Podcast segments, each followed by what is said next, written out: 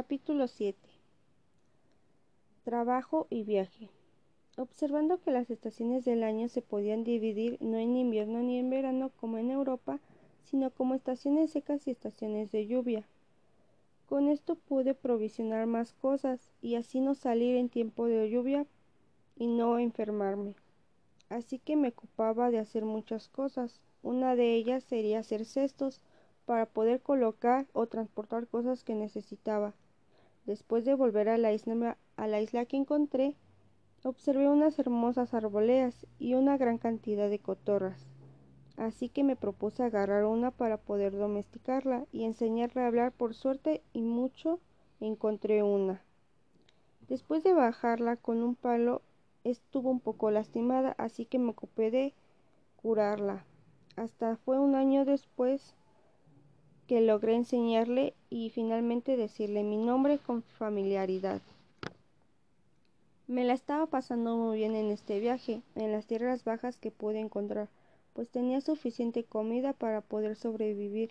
Me alimentaba de buenas cabras, palomas y algunas tortugas, y así sumaba mis pasas.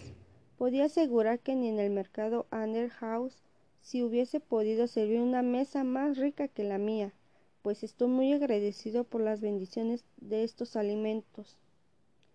Llegó mi segundo aniversario al llegar a esta isla.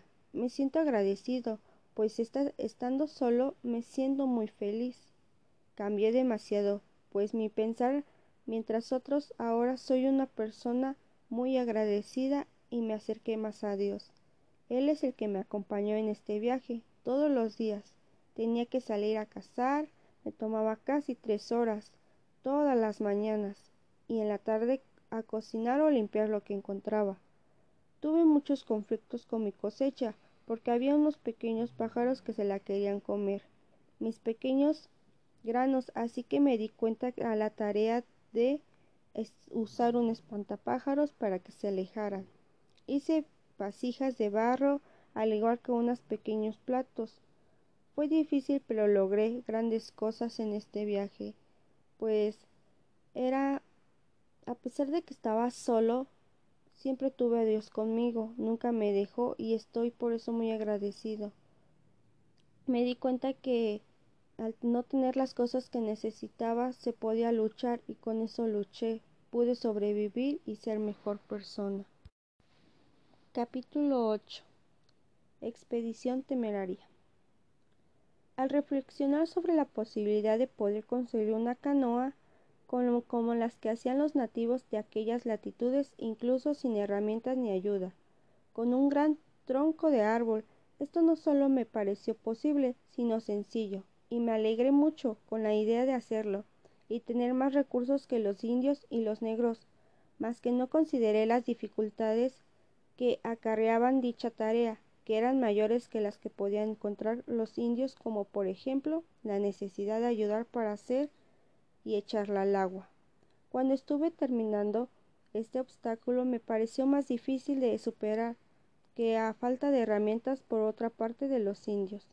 Pues de qué manera me serviría cortar un gran árbol en el bosque. ¿Cuál podía ser mi demasiada dificultad sin moldear y alisarla parte exterior para darle una forma de bote y de cortar y quemar la parte interior para ahuecarla y debía dejarlo justo donde lo había encontrado. Por ser incapaz de arrastrarla, lo que hasta el agua, se podía pensar que mientras construía la canoa no había considerado ni por un momento esta situación, pues debía de haber pensado antes en la forma de delicarme hasta algún hasta el agua. Pero estaba tan enfrastrado en la idea de navegar que ni a la vez me mantuve a pensar cómo lo haría. Naturalmente me iba a resultar mucho más difícil llevarla a 45 millas y formar que arrastrarla por la tierra. Las 45 brazos que me separaban de los del agua, pues quería cavar esa canoa. Casi un mes me tomó el casco de un bote y tres meses excavar su interior hasta que me pareciera un bote de verdad. Esto solo lo hice con un mazo y un cincel. Con esto pude hacer un buen bote, como para llevarlo todo lo necesario para subsistir. pero una gran dificultad era llevarlo al agua, pues tenía unos obstáculos que me preocupaban. Así que con estas tareas concluyó mi cuarto año en la estación de esta isla. Lo celebré agradeciéndole como todos los años a Dios por las cosas buenas que he tenido. Todo lo tenía era demasiado bueno, pues solo ocupaba lo que necesitaba y lo demás me sobraba. Por eso comprendí que aunque tenga todo siempre sobra algo, pasa a dañar o a regalar y no ser codicioso, solo ser una persona agradecida por lo que tenemos. Dios le doy gracias por haber encontrado todo lo que tenía en ese barco, porque sin ello estaría muerto. Dios me ayudó mucho, pues su misericordia me ayudó a vivir. Con las pieles de los pieles de animales que me mataban logré muchas cosas, tales como una sombrilla, un gorro, un traje completo, y eso me ayudó a vivir cómodamente. Pienso que Dios me ayudó demasiado. Por fin hice una canoa que me ayudaría a navegar por sin, por sin alejarme de mi pequeño reino.